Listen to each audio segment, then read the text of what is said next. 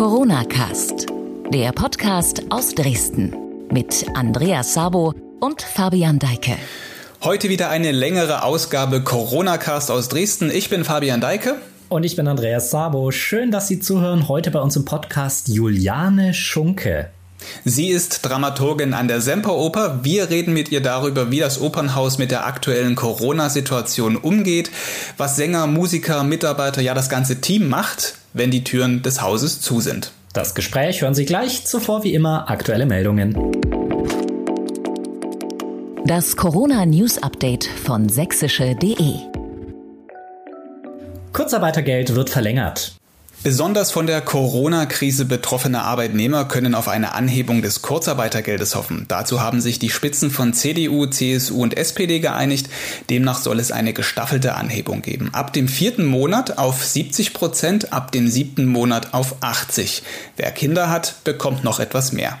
Das gilt bis Jahresende. Bundesfinanzminister Olaf Scholz sagte am Morgen im ZDF, das ist also ein gutes Instrument und wir haben jetzt dafür gesorgt, dass es denjenigen, die wenig Geld verdienen und die deshalb, wenn es lange dauert mit der Kurzarbeit, besonders gute Unterstützung brauchen, auch länger und mit einem höheren Betrag hilft. Also es wird noch krisenfester gemacht und es hilft uns, die lange Zeit durchzustehen, die wir brauchen, um mit dem Virus und der Infektion fertig zu werden.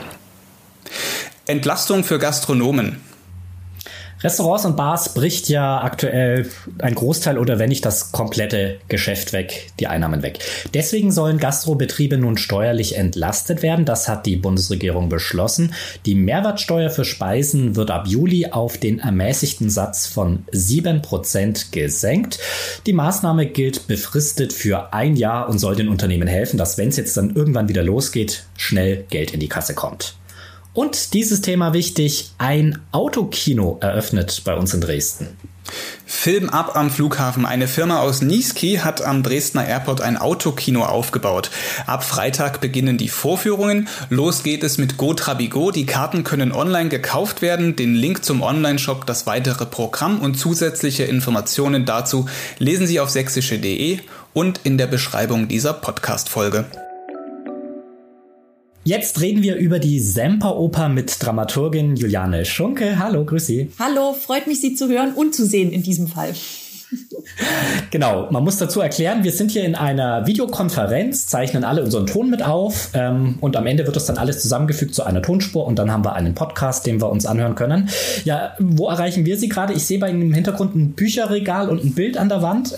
Genau, ich sitze zu Hause in meinem Arbeitszimmer, wenn man das so nennen kann. Es ist auch eigentlich gleichzeitig unser Gästezimmer. Mein Mann hat hier sein Klavier stehen.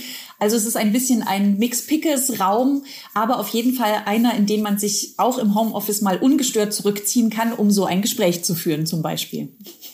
Sie hatten uns im Vorgespräch verraten, nebenan sitzt auch der Sohnemann, macht Schularbeiten wahrscheinlich. Genau so ist es. Mein Sohn ist acht und ist ja jetzt nun mittlerweile auch, wenn man jetzt die Ferien abzieht, in der fünften Heimschulwoche sozusagen, hat sich gut daran gewöhnt und ist aber jetzt auch total gebrieft, dass er jetzt wirklich die nächste halbe Stunde auch wirklich draußen im Wohnzimmer sitzt und schön brav Hausaufgaben macht. Ich hoffe, er ist fertig, wenn wir auch fertig sind. Man hört ja immer wieder, dass teilweise ganz schön viele Hausaufgaben gegeben werden und die Eltern da mitrackern und dass die Kinder da äh, 10, 12 Stunden Tage haben. Wie, wie klappt das so bei Ihnen? Wie ist da Ihr Erfahrungswert? Nein, also 10, 10 12 Stunden Tage jetzt in dem Sinne glaube ich nicht. Also es war schon am Anfang einfach ein bisschen schwieriger, sich da zurechtzufinden, weil man natürlich als Eltern nicht äh, gewohnt ist, dass man jetzt plötzlich Wissen vermittelt und nicht nur überprüft beziehungsweise begleitet.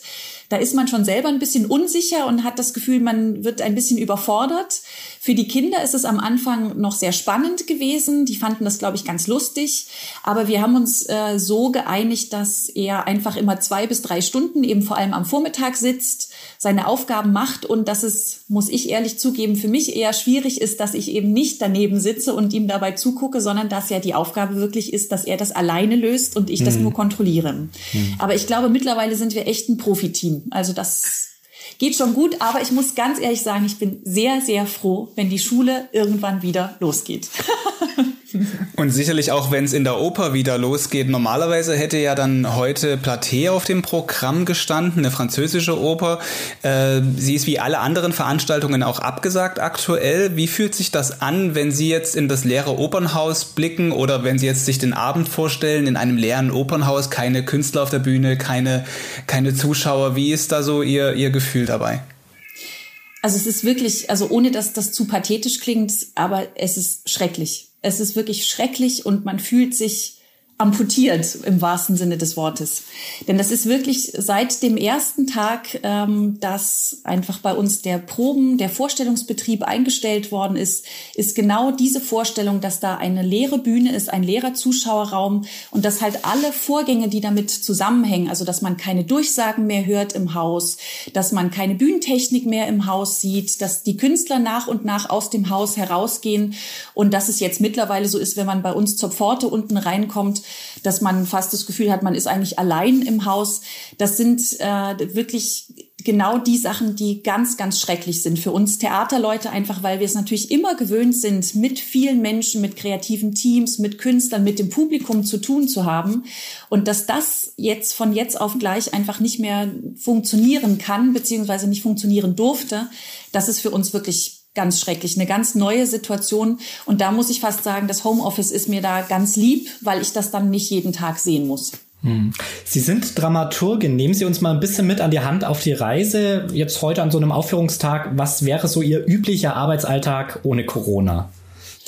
Also mein typischer Tag wäre, also wenn wir jetzt mal die Vorstellung als Beispiel nehmen heute Abend, dass äh, jeder von uns Dramaturgen, wir sind ja drei Dramaturgen und eine Dramaturgieassistentin, die aber auch schon eigene Produktion übernimmt, ähm, dass derjenige, der diese Produktion betreut, Platé, dass der heute Abend eine Einführung sprechen würde für das Publikum, eine Dreiviertelstunde vor Beginn und dass es eventuell, wenn es irgendwelche Fragen gibt, wenn wir neue Gäste in der Produktion haben, wenn eine Einweisung gemacht werden muss, wenn Sponsoren der Semperoper oder auch irgendwelche anderen besonderen Gruppen noch eine Einführung brauchen, dann ist vor allem dieser Kollege damit beschäftigt.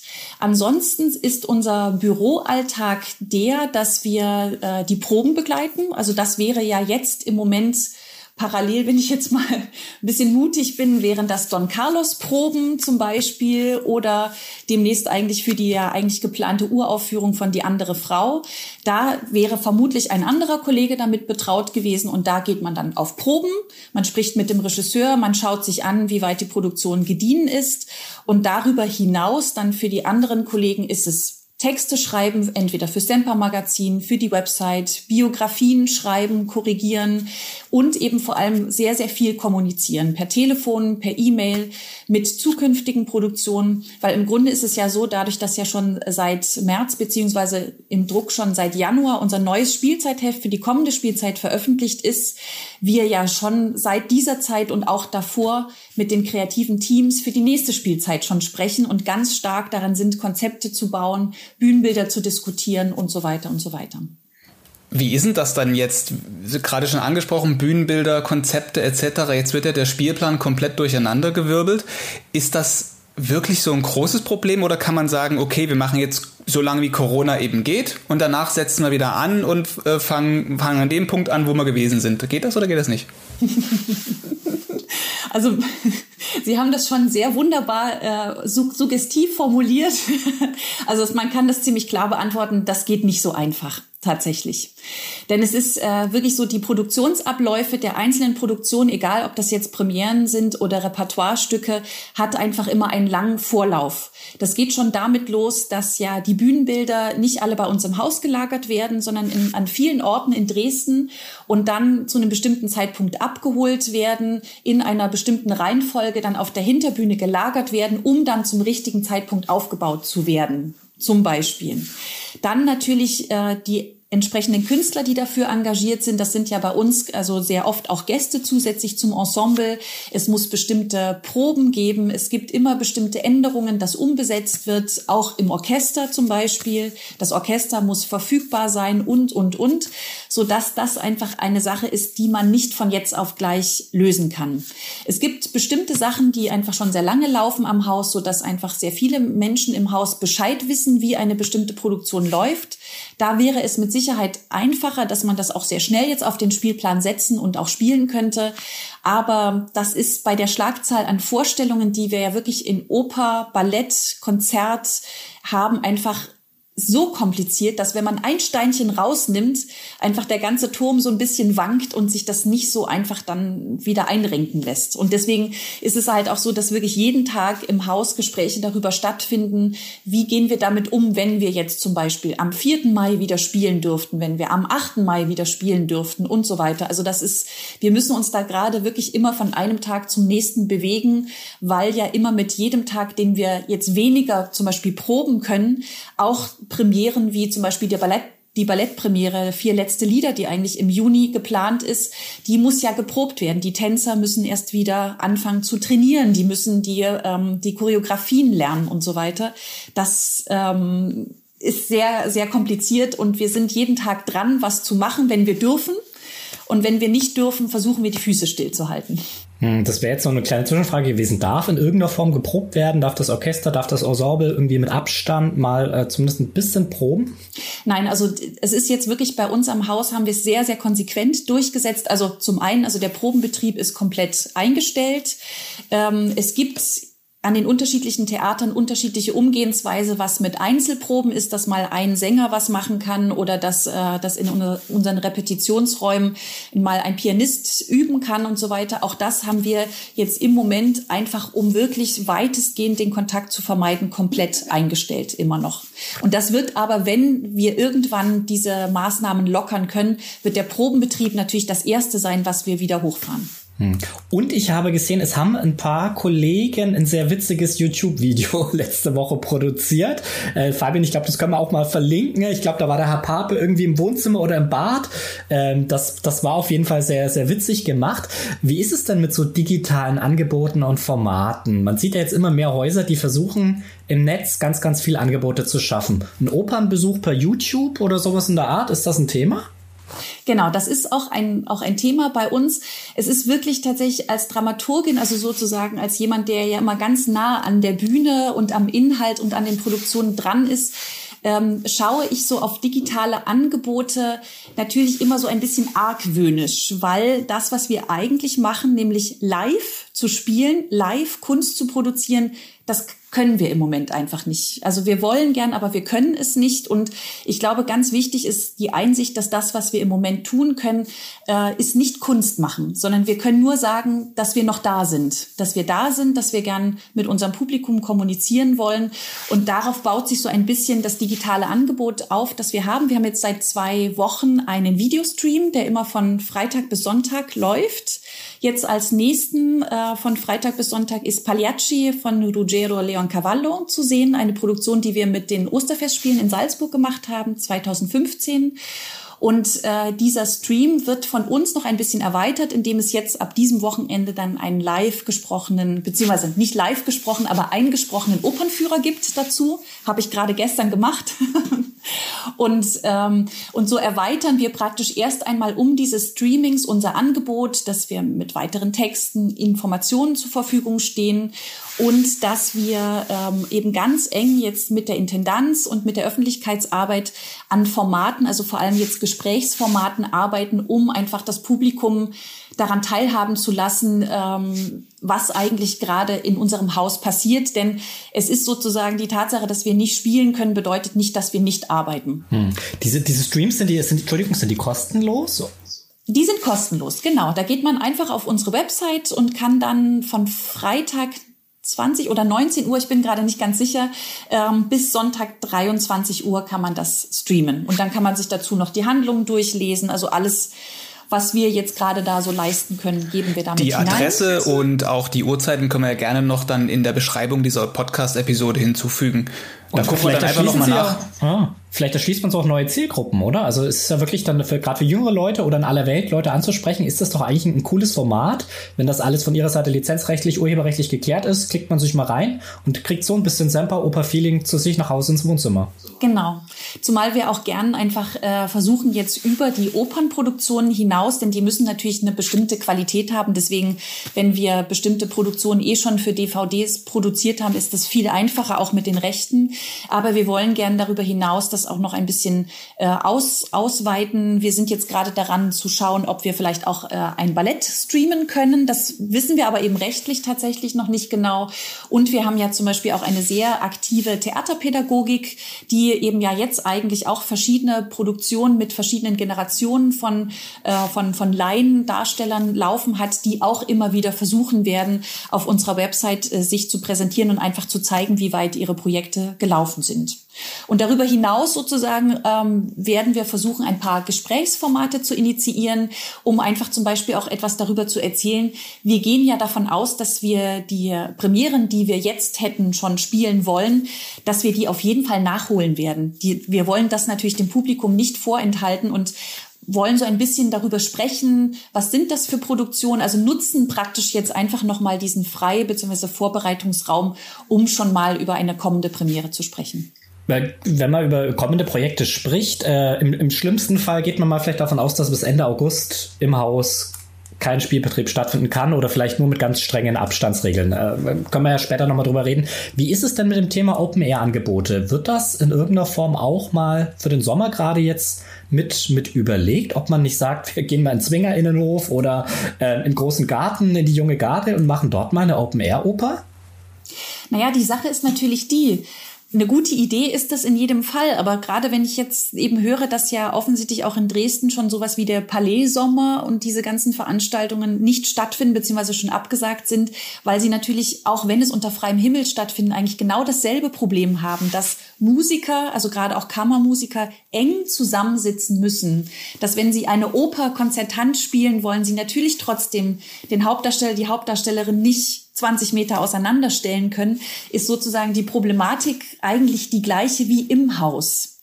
Also es ist natürlich immer wieder so, also auch das fordert uns natürlich auch heraus, ist auch eine spannende Aufgabe von einem Tag zum nächsten, sich eben Formate zu überlegen, in denen das möglich wäre. Also wir überlegen so etwas, aber das ist eben tatsächlich genau das, was im Theater so wichtig ist, dass man eigentlich die Verbindung hat zueinander, egal ob als Sänger, Tänzer oder Musiker das ist der springende Punkt dabei. Also es müsste jetzt ein Stück geschrieben sein oder werden, das genau in dieser Corona-Zeit halt passt. Vielleicht über, über diese Corona-Krise, wo dann die Künstler auch zwei Meter Abstand auf der Bühne halten und man das dann zum Beispiel, zum Beispiel in einem Autokino sich anguckt. Ich, ich habe ja mal gehört, es, gibt, es gab in Dresden mal ein Autokino. Es ist soll jetzt so? auch eins wieder aufmachen. Genau. genau. Das habe ich nämlich auch gehört und da wäre ich auf jeden Fall auch zuallererst mit dabei, weil gerade nicht ins Kino gehen zu können, das fehlt mir auch sehr. Wir hatten es auch gerade eben hier im Newsblog, das Thema Autokino. Äh, machen wir weiter mit der Oper. Noch einmal aber zurück, weil wir gerade auch so gesagt hatten, ja, auf der Bühne stehen die Künstler, müssten mit zwei Meter Abstand zueinander stehen. Jetzt fällt ja Üben so ein bisschen flach, aber ganz ohne Üben kann mir das gar nicht vorstellen, dass jemand, der in der Oper immer auftritt und seine Auftritte hat, jetzt gar nicht trainiert und üben kann. Also zu Hause geht da irgendwas. Ein Profimusiker, der, der muss jeden Tag, oder? Die müssen jeden Tag müssen die proben, sonst verlieren die ihre Fingerfertigkeit und auch die Stimme muss ja warm bleiben, ne? Genau, das ist das ist bei den unterschiedlichen Künstlern natürlich auch je nach Fähigkeit auch sehr unterschiedlich. Und das ist ja zum Glück etwas, ähm, wo man, also das Üben geht schon für sich allein. Also jeder Sänger kann jeden Tag seine Gesangsübung machen. Das machen die meisten auch eben genau, damit natürlich die Stimme auch weiter läuft. Die Balletttänzer, wie man ja auch zum Beispiel in einem unserer Wohnzimmerkonzerte wunderbar sehen kann, trainieren zu Hause, beziehungsweise mittlerweile auch über Online-Angebote, dass wirklich Ballettmeister in Amerika, glaube ich, sitzend ein, ein, ein, eine Class, also sprich eine, eine Unterrichtsstunde geben und sich unsere Tänzer, genau wie wir das jetzt gerade machen, per Videokonferenz dazuschalten und gemeinsam ein Training absolvieren, weil gerade das ist halt sehr wichtig, also für den, für den, für den, für die körperliche Fitness. Und genauso auch bei den Musikern, die können glücklicherweise eigentlich alle zu Hause üben. Und das machen die okay. auch. Ähm, das ist aber ein gutes Stichwort. Wie, die Oper ist ja ein staatliches äh, Haus. Ähm, Gibt es dennoch Kurzarbeit in irgendwelchen Gewerken oder Bereichen oder müssen bestimmte Bereiche jetzt Zwangsurlaub nehmen? Das ist eine Frage, die ich Ihnen eigentlich nicht beantworten kann tatsächlich. Also bis jetzt ist äh, bei uns noch nicht über Kurzarbeit gesprochen worden, ist aber natürlich äh, auf jeden Fall eine, eine, eine probate Möglichkeit, ganz klar, eben genau deshalb, weil wir auch ein staatlicher Betrieb sind. Ähm, Ich kann mir jetzt gerade nicht vorstellen, welche Abteilung man in den Zwangsurlaub schicken könnte, weil im Grunde natürlich trotzdem ja versucht wird, auf allen Ebenen natürlich mit Einhaltung der verschiedenen Richtlinien weiterzuarbeiten. Das heißt also auch die Werkstätten, ähm, die Kostümabteilung, also alle arbeiten eigentlich weiter auf einem anderen Niveau und schön weit voneinander entfernt. Die Personalabteilung, die Finanzbuchhaltung, die haben eigentlich alle zu tun. Die haben alle zu tun, bisschen weniger vielleicht als sonst, aber die sind eigentlich gut eingespannt. Wie ist denn das mit freiberuflichen Künstlern? Kann denen geholfen werden? Wird denen geholfen? Ich meine, es gibt ja jetzt auch diese Förderrichtlinie im Freistaat Sachsen, dass eben auch freiberufliche Künstler eine Unterstützung bekommen. Macht die Oper da auch selber was? Das ist eine gute Frage. Also ich sage mal so, dass die, äh, die Semperoper zeichnet sich ja sehr dadurch aus, dass sie ein Management beziehungsweise eine Geschäftsführung hat, die immer sehr fair darauf schaut, wie mit freischaffenden Künstlern umgegangen wird, weil einfach am Theater ja mittlerweile genug Leute arbeiten, die irgendwann mal selbstständig waren oder auch sich damit gut auskennen, weil sie nach wie vor so arbeiten, so dass da natürlich immer Lösungen gesucht werden. Wie die konkrete Lösung jetzt an der Semperoper ist, kann ich Ihnen nicht sagen, aber ich kenne aus der, also aus der eigenen Erfahrung, weil ich natürlich viele Kollegen habe, die selbstständig äh, sind, die freie berufliche Künstler sind, die einfach einfach zum Teil wirklich wahnsinnig Probleme haben, sich über Wasser zu halten. Die nehmen sehr gern diese, diese, ähm, diese Unterstützung gerade in Anspruch tatsächlich. Aber es ist wirklich so, also die Nachrichten, die da heißen, kann es bitte endlich vorbei sein oder ich würde so gern einfach mal wieder auftreten oder mir fehlt mein, mein Publikum, werden einfach immer mehr. Aber es ist auf jeden Fall so, dass die Semperoper für ihre Künstler da einfach eine hohe Verantwortung übernimmt und dass äh, Wolfgang Rothe, unser Geschäftsführer, da mit Sicherheit auch wirklich mhm. dran Sie, Sie haben gesagt, Sie denken jetzt von Tag zu Tag, auch was man jetzt machen kann und was nicht. Ähm, wir gucken jetzt wahrscheinlich alle gespannt auf den 30. April, wenn wieder auf Bundes- und Landesebene beraten wird, was sind die nächsten Lockerungen. Vielleicht haben wir in 14 Tagen auch wieder den Fall, dass es wieder mehr Beschränkungen gibt. Kann ja keiner im Moment uns so richtig sagen. Aber im Moment guckt man dann so 3. Mai, ob dann vielleicht was möglich ist. Zumindest vielleicht Probenbetrieb. Also ich persönlich kann mir Spielbetrieb, glaube ich, noch nicht vorstellen. Ich glaube, die Museen sollen dann eventuell wieder aufmachen und die Bibliotheken und dann dann mal gucken, wie es so peu à peu weitergeht. Haben Sie schon intern irgendeinen Zeitplan für sich festgelegt oder denkt man jetzt wirklich schon an die neue Saison ab, weiß ich nicht, August, September? Dann geht's los und dann holen wir auch die und die Premieren, die jetzt eigentlich noch anstehen. Ich glaube, zwei Premieren würden jetzt noch anstehen, ne? Die, die holen wir dann einfach zur neuen Spielzeit. Einfach in, in Anführungszeichen holen wir dann nach. Na, ich sag mal so, ich meine, Theaterleute sind ja auch heutzutage nicht weniger verrückt als früher. und insofern, wenn man uns die Möglichkeit geben würde, würden wir natürlich noch versuchen, auch in dieser Spielzeit etwas zu zeigen, etwas auf die Bühne zu bringen. Aber, und das betrifft ja nicht nur die Semperoper, das geht natürlich allen Künstlern so, dass wir sehr auf unser Niveau achten natürlich und dass wir dann auch nicht einfach irgendwas auf die Bühne stellen wollen, sondern, und das ist natürlich genau der Punkt, über den wir viel sprechen, wir das dann genau und gut planen planen müssen. Wir sind immer alle so ein bisschen in den Startlöchern dafür, dass wir zum Beispiel kleine Formate überlegen, die wir eventuell schnell zeigen könnten, wenn das jetzt möglich wäre, aber dass wir ansonsten schon versuchen, auch diese Spiel, diese Spielzeit immer noch so im Blick zu behalten, dass wenn eben zum Beispiel nach dem 3. Mai etwas möglich wäre, äh, unsere Technik sofort gebrieft ist damit, dass man vielleicht das und das doch noch aufbauen könnte oder wie auch immer. Wie gesagt, das hatten wir ja ganz am Anfang. Das ist sehr komplex und ähm, ist einfach in einem so großen Betrieb wie der Semperoper dann nicht einfach, aber von der Gesinnung und vor allem von der Motivation her wären wir natürlich alle sofort bereit, wieder loszurennen und was zu machen. Auf jeden Fall. Jetzt mal eine Fachfrage an Sie als Dramaturgin. Wenn man sich so dieses ganze Corona-Thema ansieht, das ist ja auch, äh, das hat seine Helden, seine tragischen Helden, das hat eine äh, schleichende Entwicklung, aber es kumuliert aktuell gerade in den tragischen Höhepunkt. Ich finde da viele Elemente wieder, die man auch so aus der klassischen äh, Tragik und äh, Komödieninszenierung ähm, auch äh, wiederfindet. Gibt es zu dem Thema schon künstlerische Auseinandersetzungen oder machen Sie sich als Dramaturgin da auch Gedanken? Greifen wir das irgendwie auf? Muss man das vielleicht sogar aufgreifen, weil das uns alle, die ganze Menschheit aktuell beschäftigt? Das ist ja ein Weltereignis, das wir gerade Zeitzeugen sind. Ja, das also auf jeden Fall natürlich. Da, darüber mache ich mir sehr viele Gedanken. Wir machen uns da auch als Haus darüber Gedanken, weil wir ja auch versuchen natürlich im Theater uns immer mit, äh, mit Themen auseinanderzusetzen, die nicht nur alte Themen, Mythen oder Heldengeschichten sind, sondern natürlich mit dem, was das, äh, was das Publikum heute halt auch beschäftigt.